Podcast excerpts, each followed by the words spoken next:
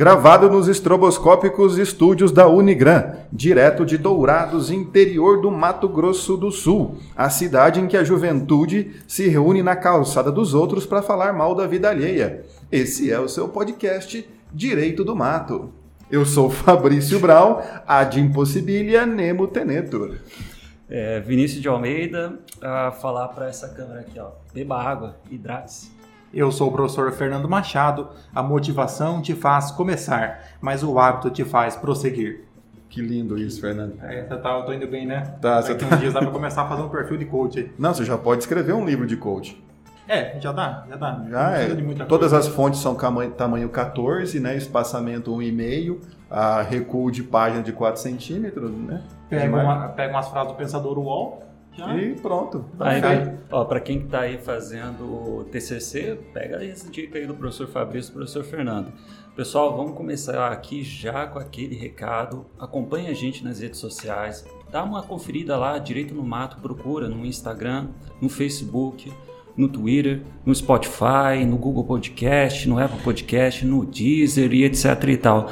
Confere lá o que, que a gente já produziu, os materiais que a gente já tem. Se quiser também fica sempre à vontade em trazer sugestões, críticas para a gente estar aqui aperfeiçoando mais e mais esse nosso louco podcast.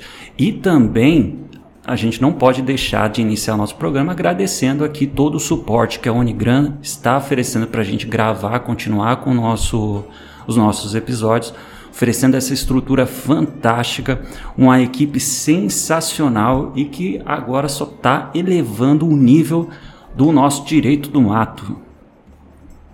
Irmãos e irmãs, mais uma vez é uma satisfação estar aqui gravando esse episódio, trazendo um pouco mais de conhecimento, trazendo ah, um pouco de conteúdo jurídico de uma forma um pouco, um pouco mais acessível para todos aqueles que estão nos ouvindo, aqueles que curtem as nossas redes sociais. Então, conforme o professor Vinícius já disse, é, nos siga, nos recomende, nos indique aos seus amigos, né? Você manda tanta coisa para os seus amigos, não custa mandar também o direito do mato.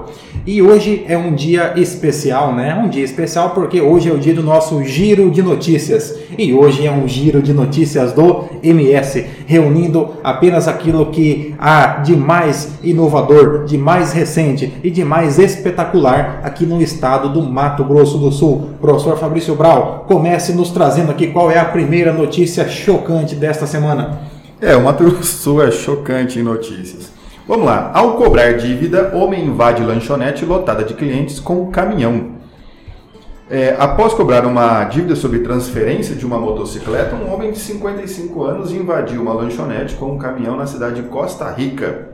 Haviam clientes no momento, mas ninguém ficou ferido. O homem, o motorista do caminhão, foi localizado e preso. Segundo a Polícia Civil, momentos antes, o motorista foi ao estabelecimento comercial onde fez a cobrança sobre a transferência para a proprietária do estabelecimento, ocasião em que ele xingou a vítima e saiu do local. Logo depois, retornou com um caminhão. No momento, de acordo com o delegado, haviam várias famílias com crianças na lanchonete e o homem então jogou o caminhão contra o estabelecimento, só parando por conta do portão de entrada. Ninguém foi atingido. Deu sorte o motorista. É burro, mas é sortudo nessa questão. Ah, os militares fizeram busca e o localizaram. Abordado, ele aparentemente estava embriagado, porém se recusou a fazer o teste do bafômetro e o caminhão foi apreendido. Perfeito, né? É, inscrever no SPC ou notificar extrajudicialmente é para os fracos, né? Aqui no Mato Grosso do Sul, nós jogamos caminhões boiadeiros, né? Contra a, a- a propriedade das pessoas que nós estamos cobrando, né? Olha, esse programa de hoje vai, para quem não é do Mato Grosso do Sul, vai poder conhecer um pouquinho como é que é a nossa realidade aqui. É lógico. Você não paga a dívida, você é atropelado. Cara, eu queria estar muito lá nessa lanchonete, lógico, com certeza. Quando eu visse aquela cena, provavelmente eu ia me, me cagar na hora lá. Peço desculpa para quem tá ouvindo. A gente evita falar palavrão, mas tem que, tem que ser sincero. evita, é? Bom, pelo menos eu evitava. Ah, não sabia tá. que tinha uma regra. Eu pensei que tinha uma regra implícita aqui. É, eu gostaria que fosse mantido um pouco de dignidade nesse programa, pelo menos, né? Cara, mas imagina que, que bacana, bicho. É, você tá lá de boa na sua, comendo alguma coisa, tentando esquecer os problemas da tua vida. Aí vem um caminhão e bate aqui no portão, tipo cena de filme. Mas um É bom cagaço, ter cara. história Você- para contar, né? Mas olha, vamos trazer um pouco para o direito isso aqui, que é aquilo que o Fernando falou, né? Inscrever no SPC e no Serasa é para os fracos, né? Ou seja, há os meios legítimos de você cobrar uma dívida, né? Ou seja, aquilo, o, o exercício regulamentar de um direito.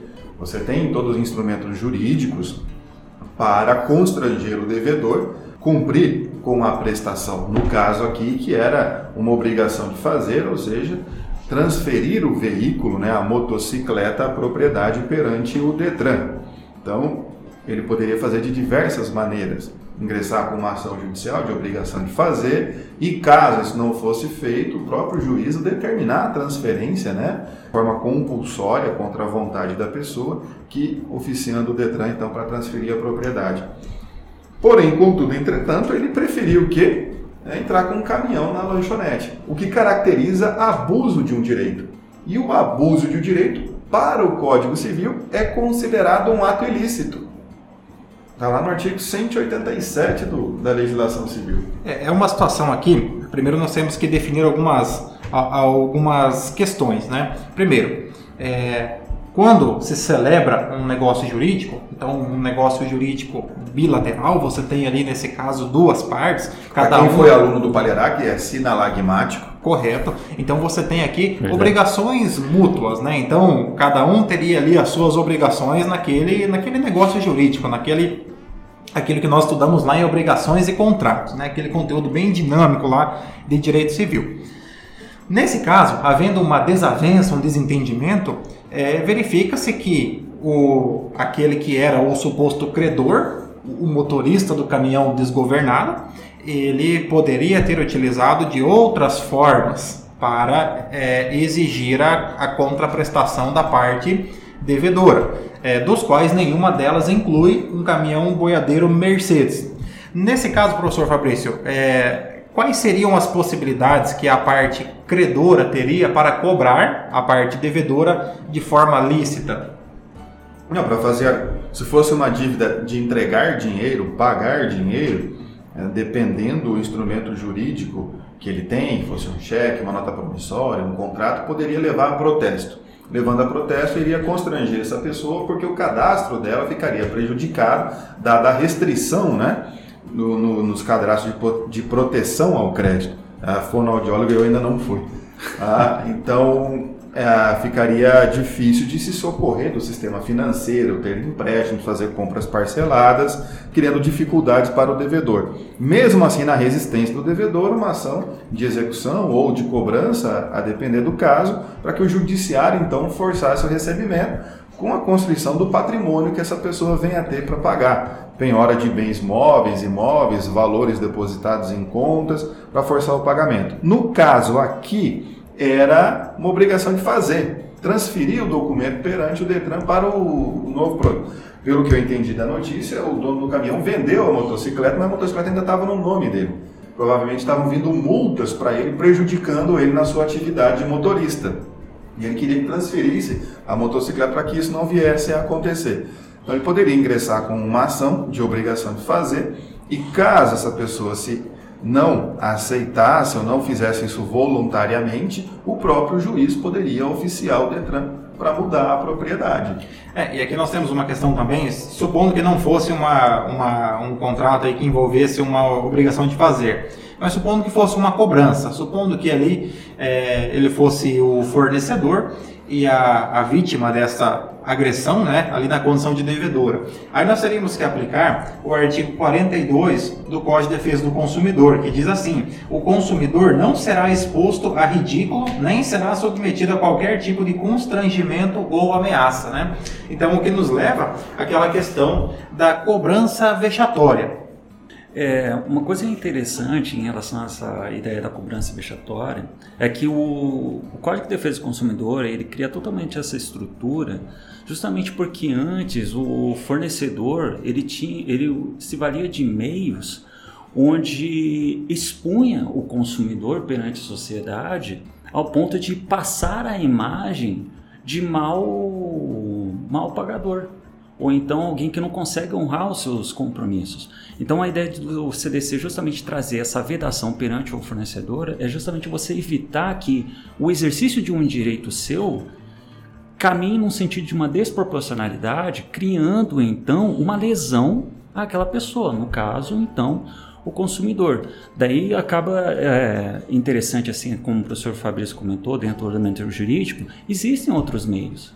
Há meios judiciais e há meios extrajudiciais que respeitam essa ideia da proporcionalidade e razoabilidade, como por exemplo a questão do protesto. O protesto ele é também um símbolo de uma representação de mal pagador. Todavia, ele segue toda uma lógica assim de, de, de proteção jurídica, de regulamentação jurídica como um todo. Né? Então, fica aí sugestão, pessoal. Se você tem uma dívida a seu favor e precisa cobrar, não vai de caminhão, não. Vai de boa. Pode ir de caminhão, só não joga o caminhão em cima do é. né? Lá em, lá em Amambai, comer. lá em Amambai, na vila em que, eu, em que eu morava, havia um estabelecimento, um estabelecimento frequentado por pessoas que iriam ali, é, o chamado boteco, né? O bar ou o chamado boteco. É, quando o boteco ainda tinha a concepção de boteco, né? Hoje há uma ideia de boteco algo gourmet, é, né? boteco gourmet não, não funciona. É, aquele era aquele com as é, com as, as cadeiras e as mesas de, de lata né, da escola, aquela amarela, né? você...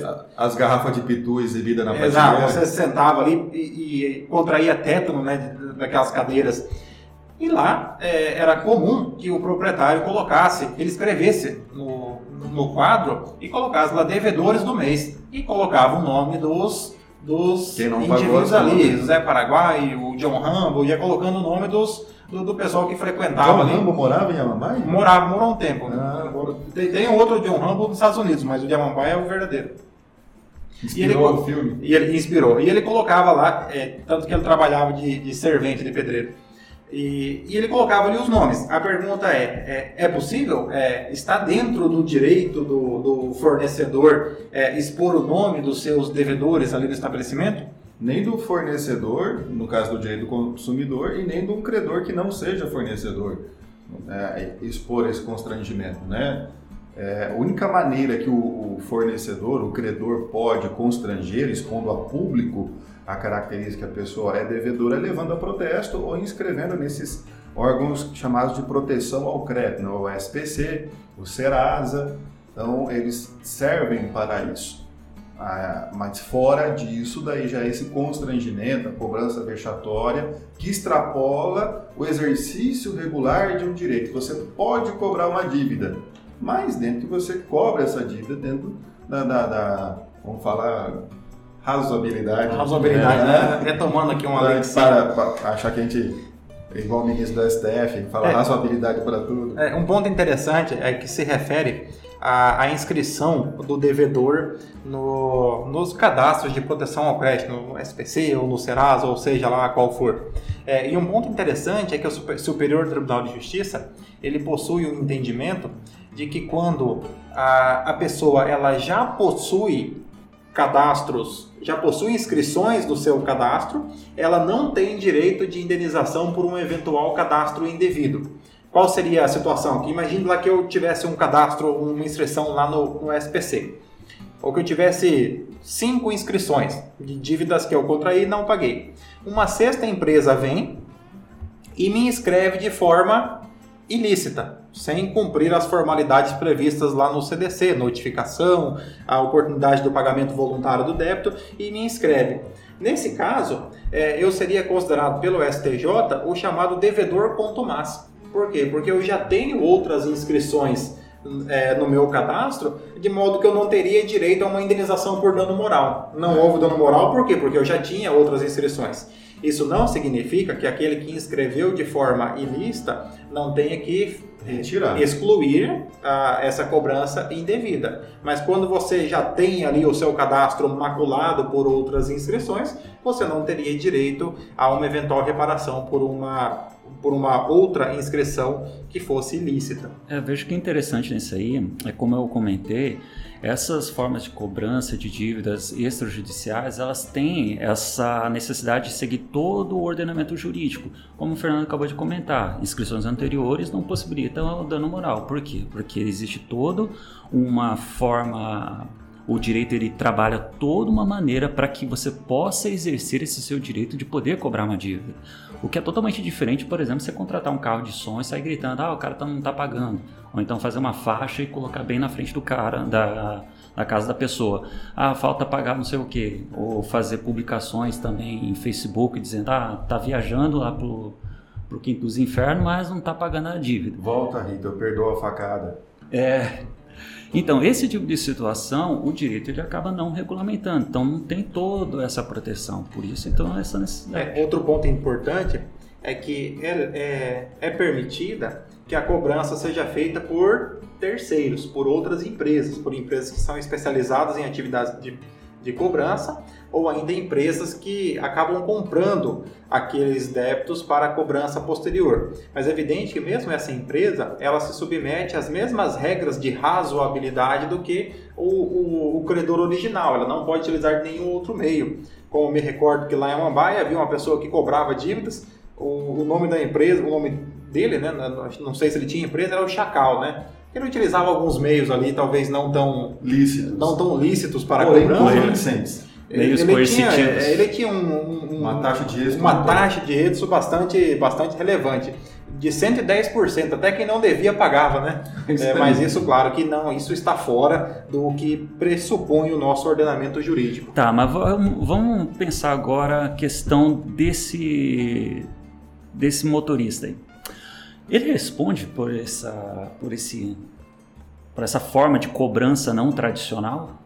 Qual que seria a responsabilidade? Eu acho que todo mundo que, assim como o Vinícius falou, ficou encagaçado lá no momento, né, poderia pleitear uma certa forma de indenização, vislumbrando um, um medo concreto de perder a vida.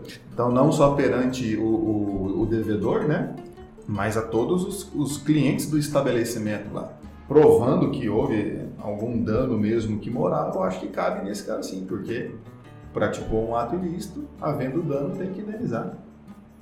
É, dá pra falar, tipo, um dano moral, foi lá pra comer sair cagado, né? É, tem que pagar a lavanderia, pelo menos. É um nível baixíssimo hoje mesmo, né, desse, desse programa, né? Mas vamos, vamos, vamos, vamos em frente. vamos seguir. É. Próxima notícia, professor Vinícius.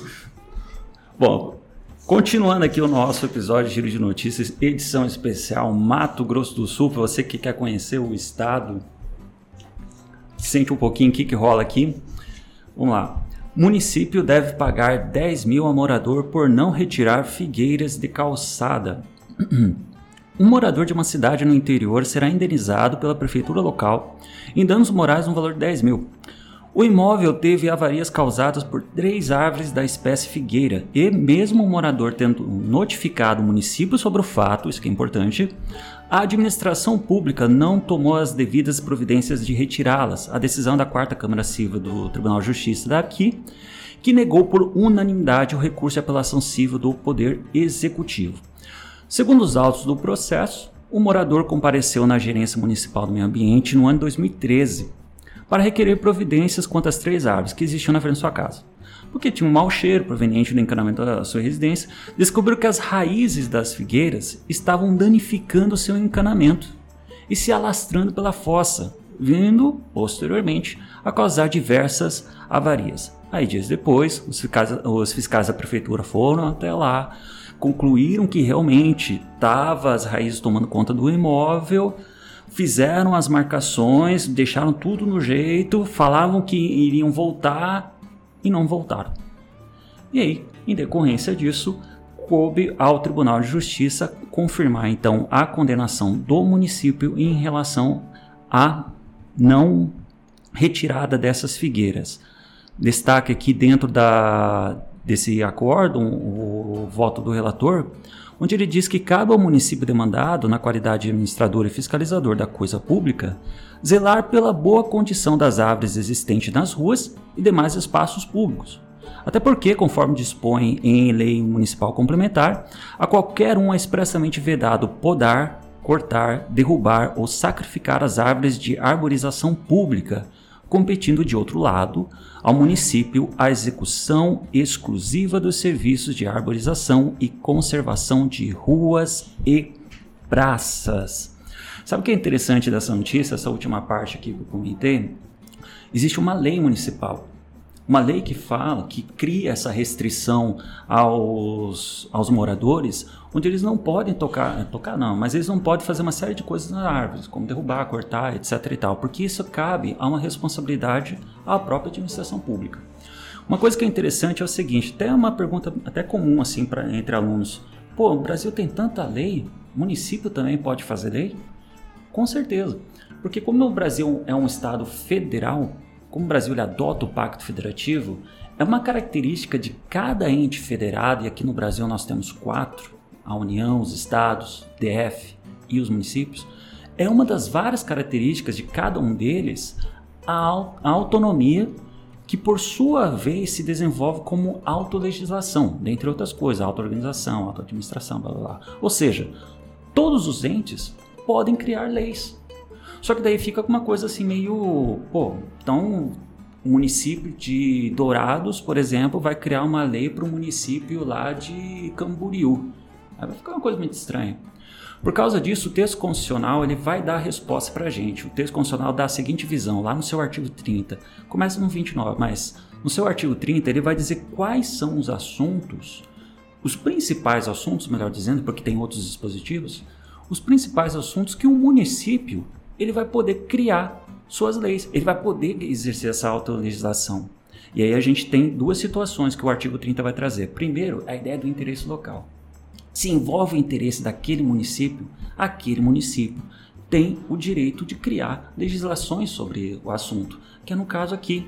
Nessa situação aqui, a gente tem esse município, que até agora não descobriu o nome do município. Não tem na notícia? Eu é. imagino que seja Dourados.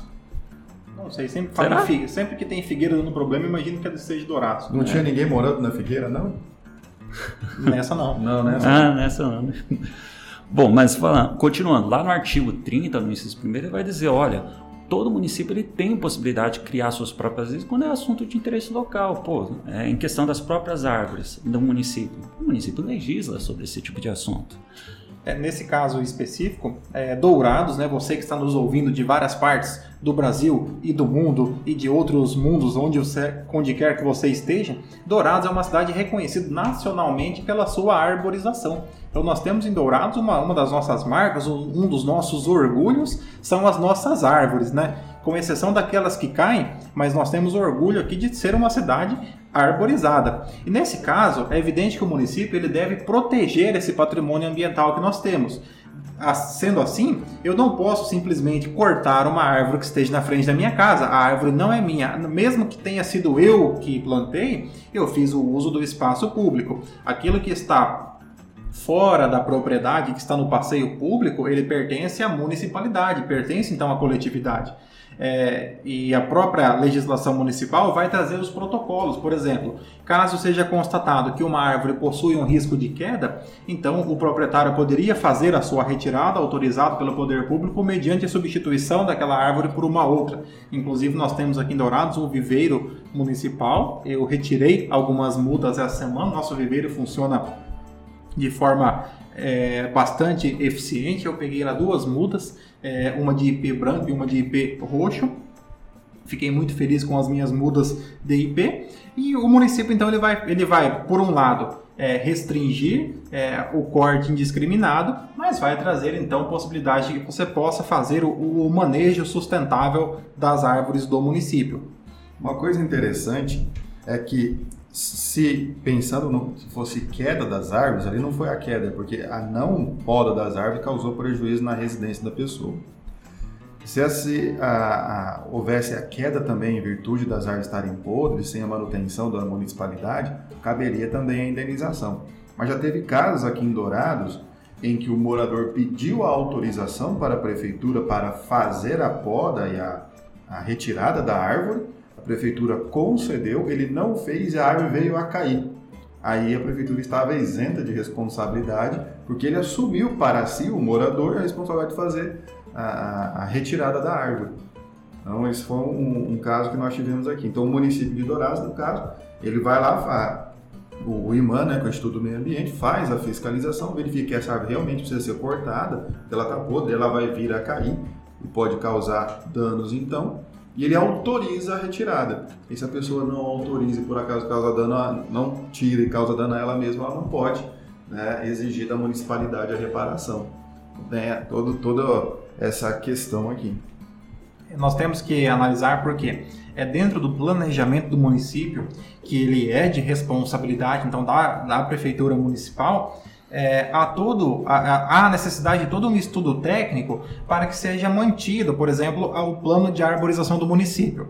Nesse sentido, nós temos regiões é, em que não podem ser plantadas determinadas espécies, nós temos é, algumas espécies que são propícias para determinados bairros, algumas que são incompatíveis. Então, por exemplo, poderíamos plantar aqui em Dourados, é, sobretudo é, onde, há a, onde há instalação elétrica, plantas como o, o ficus, o oiti, a quaresbeira, né? São uhum. plantas que são apropriadas para, para a, a, o espaço urbano, que não atrapalham calçadas, que não atrapalham o trânsito e que não atrapalham, por exemplo, a, a rede elétrica. O jasmim manga o jasmim manga, que agora, está, que agora, está, agora está na moda, primaveras de várias espécies que ficam muito bonitas. E então, nunca, nós... nunca essa tal de figueira, essa ficus não sei o que, ela destrói tudo. É, a figueira tem um problema porque é, por conta das suas raízes e da, e da alta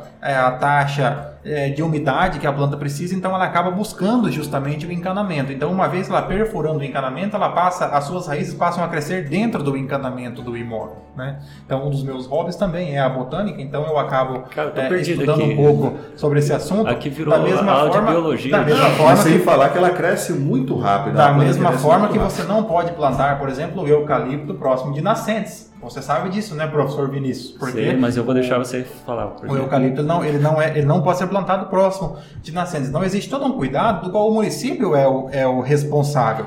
É, sendo então o, o, o, particular, sendo ele limitado com relação à sua atuação, cabe ao município é, que tome conta então desses, desse serviço.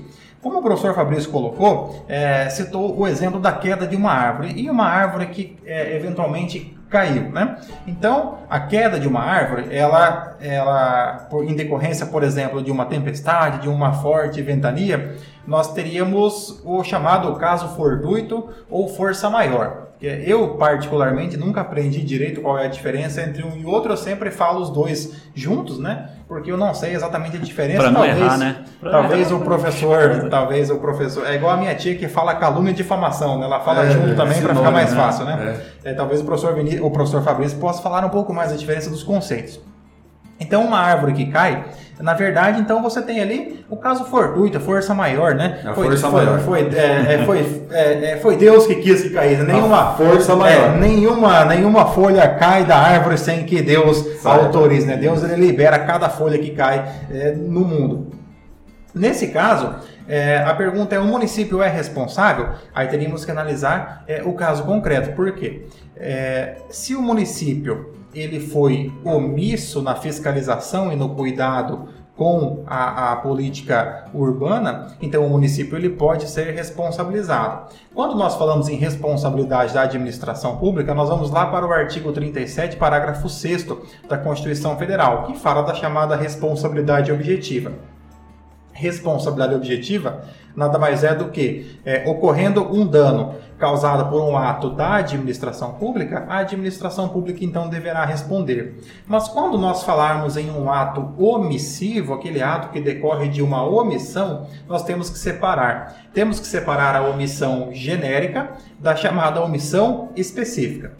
O que seria uma omissão genérica? Omissão genérica é aquela é aquele não fazer geral, aquele não fazer que não tinha como ser evitado. Por exemplo, vai ali começar uma, uma tempestade, não tem como a administração pública segurar todas as árvores do município para não cair.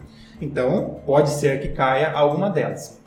Então, essa seria uma omissão genérica. A omissão específica seria aquele caso em que a administração pública teve a oportunidade de agir, mas não, não o fez. Por exemplo, o particular, ele protocolou. Avisou. É, ele protocolou lá no IMAN dizendo: município de Dourados essa árvore aqui está com risco de cair. Aqui estão as fotos, aqui estão a, as imagens que eu fiz, que a árvore ela vai cair. O município de Dourados Passam ali seis meses e o município nada faz, mesmo tendo sido notificado. E a árvore, é, e a árvore fatalmente vem ali a cair. Nesse caso, então, houve uma omissão específica, porque o poder público teve a chance de agir, mas não o fez. Isso é bem interessante para quem está estudando direito administrativo, vai ver que tem até toda uma história assim para tentar chegar nessa nessa diferenciação que o Fernando fez de omissão genérica, omissão específica. Isso era um, um dos temas assim que acho que uns, alguns anos atrás era o, o top 1 para fazer TCC, monografia, responsabilidade subjetiva por parte do Estado. Isso aqui é muito importante porque a gente não pode esquecer que o, no Brasil não se adota a teoria de que o Estado é um Estado garantidor. Ou seja, qualquer coisinha que acontece na tua vida, você joga a responsabilidade à administração pública. Como é o caso, por exemplo, de mudar o tempo, aí por causa do tempo cai uma árvore.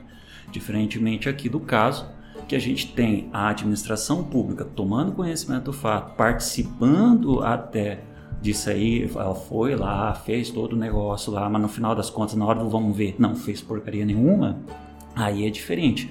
Aí perceba que nesse caso, realmente, há uma, opção, uma omissão, deixou de fazer uma coisa quando ela foi acionada e iniciou um procedimento, mas efetivamente acabou não fazendo, o que acaba configurando, portanto, a sua responsabilidade. E aqui, professor Fabrício, apenas uma curiosidade, já que o professor Vinícius tocou no assunto, nós temos uma situação no Brasil em que adota-se a teoria da responsabilidade integral com relação a danos nucleares. Qualquer acidente que ocorra no Brasil é, que envolva radiação, ele será de responsabilidade do, da, União. Do, da União, do poder público. Porque só ela pode é, explorar, é, né? e aqui, exclusivamente. E aqui nós temos um caso, talvez o professor Fabrício se lembre, o professor Fabrício era um jovem ainda, é, do caso do Césio 137 lá em Goiânia, Goiânia né? Lembro. Então esse caso é um caso Jornal Nacional. Esse caso é um caso é Moreira que é um caso marcante de responsabilidade tem, integral da tem administração outra, pública. Tem outra hipótese também que é engraçado, o risco integral é ataque terrorista. Caso de terrorismo também responsabilidade integral. Ah, nisso nós estamos tranquilos. É, não, não, tranquilo. Ainda, ainda não. É, o, o, não estamos aí. Fernando, eu sei que tem um uma coisa interessante você separou para ver aí? Nós temos uma situação aqui é, totalmente inusitada, né? Então, a, a, notícia é publicada também no tjms.jus.br, nosso portal de notícias aqui do Mato Grosso do Sul, que diz que trouxe na sua manchete, né? Mãe e filho são proibidos de publicar ofensas em rede social, né? É, aqui consta no processo que as desavenças começaram por questões familiares, já que a ré foi casada com o irmão da autora.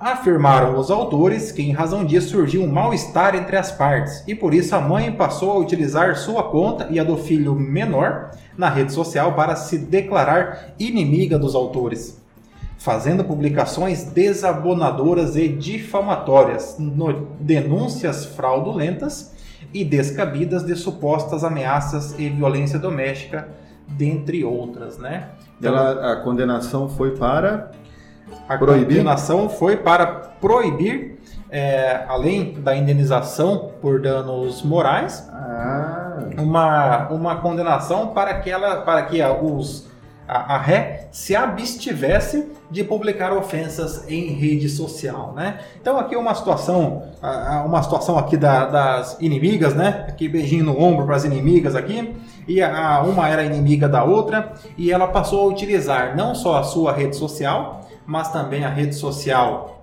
do menor, né? O menor em tese não poderia ter uma rede social em seu nome, né? Então ela violou a política da rede social é, então ali, o menor não. não. Tem que ter 18 anos para ter uma rede social. Né? Então ali o menor, ou como diria o pessoal do processo penal, o de menor, a, a mãe utilizava ali a rede social e fazia é, postagens é, ofensivas contra a sua suposta inimiga.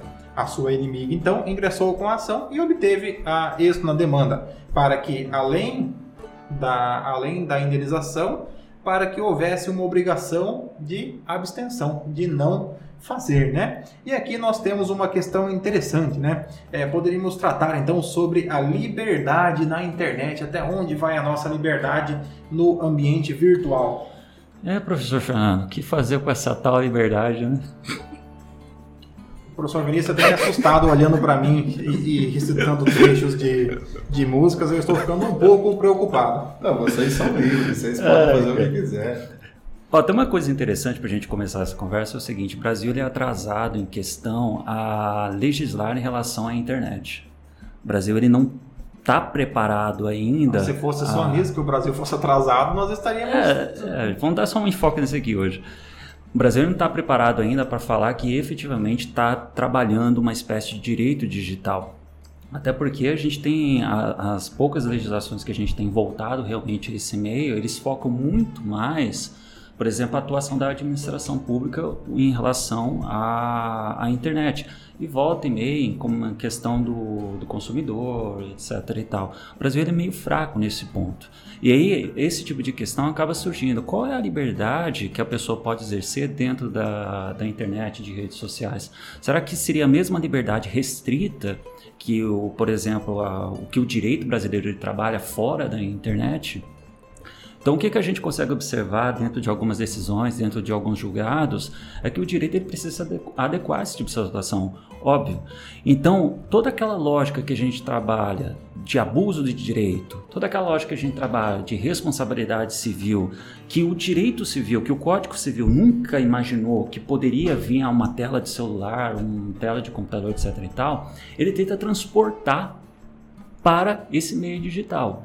Então, qual que é a liberdade da, dentro da internet? É aquela liberdade idêntica àquela que o direito civil ela pensa no mundo real, no sentido de que você não pode extrapolar.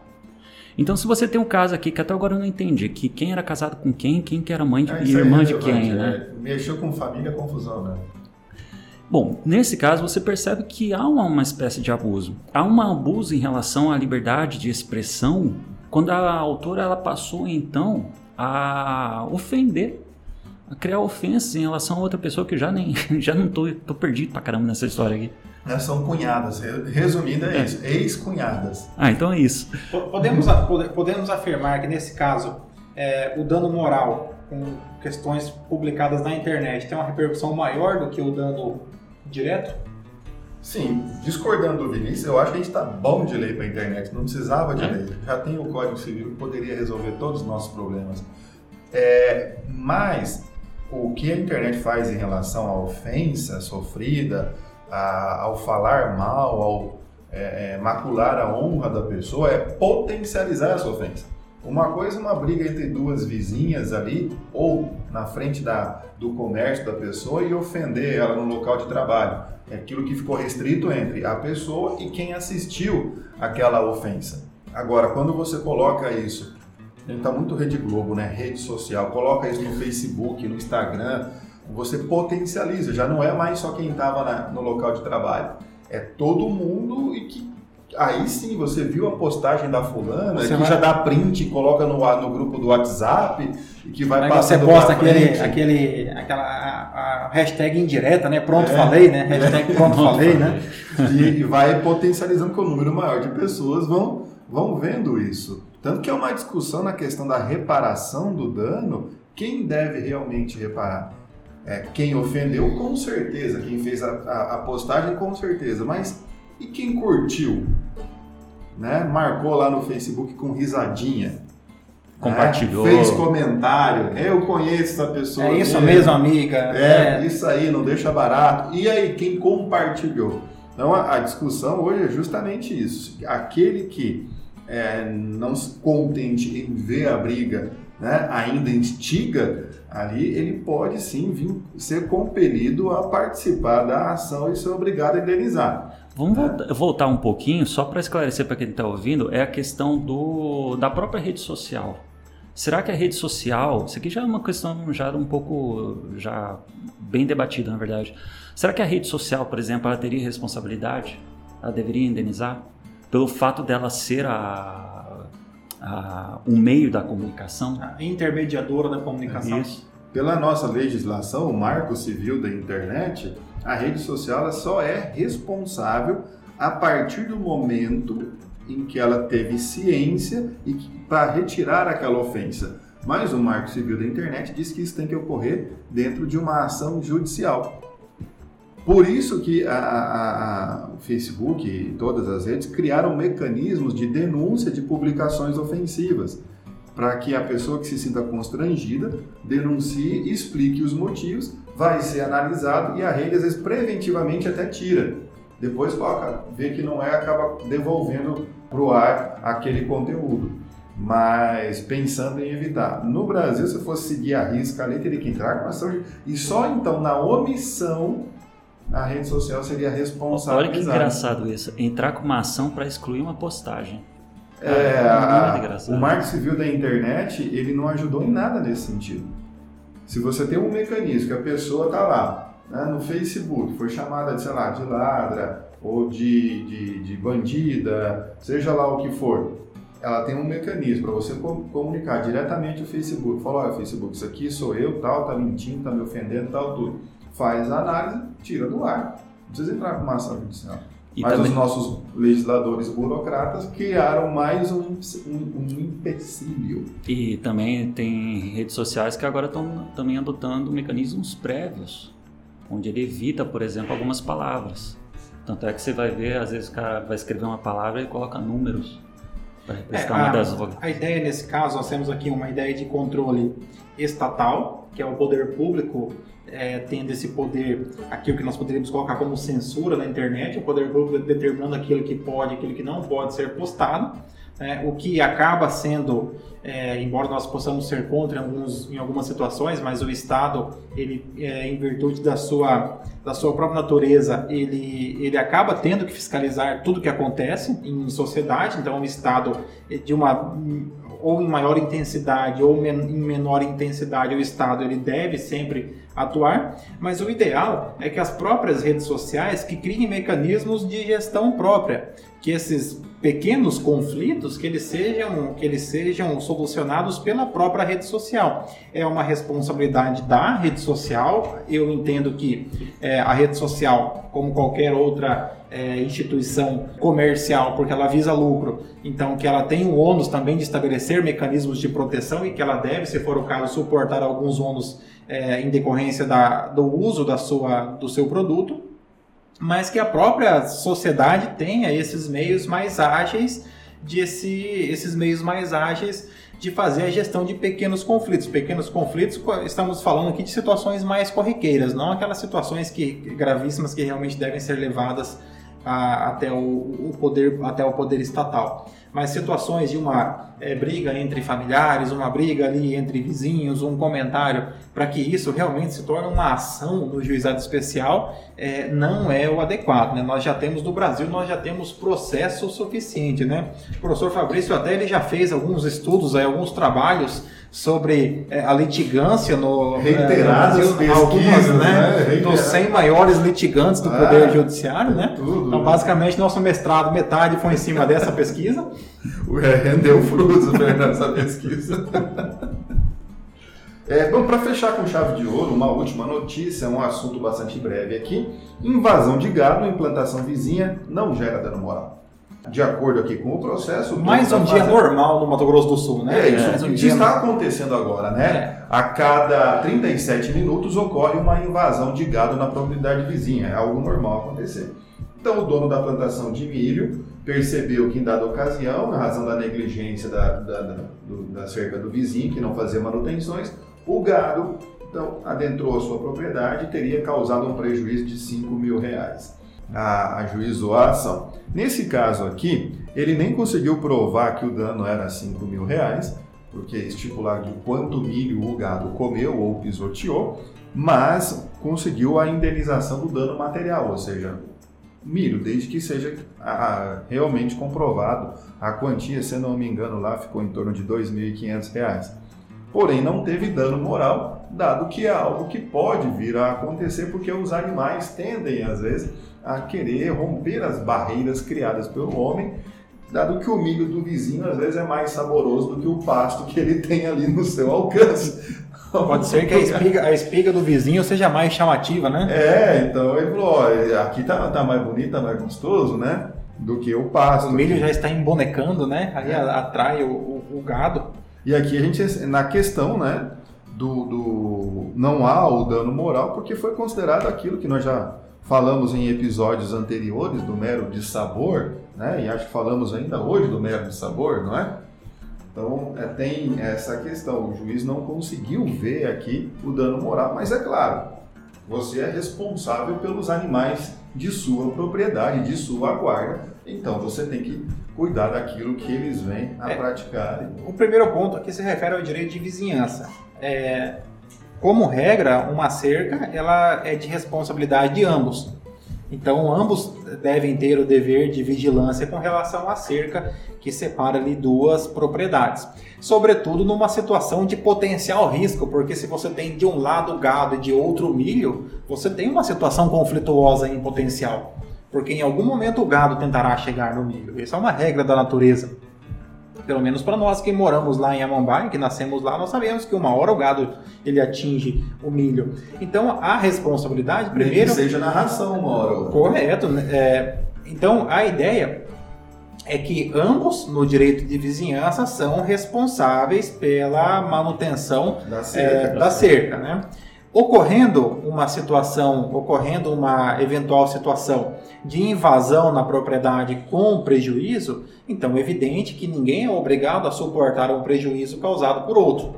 Então, nesse caso, é, está correta a, a decisão no qual indeniza-se a, indeniza-se o, o, dano relativo ao milho. Talvez ali é, é, feito um breve cálculo né, da, da metragem implantada e qual seria o, o, a produtividade média daquela metragem, chegando-se ao valor aí que como o professor Fabrício colocou, em torno de R$ 2.500. Agora, com relação ao dano moral, realmente é uma situação que é uma situação um pouco mais complexa.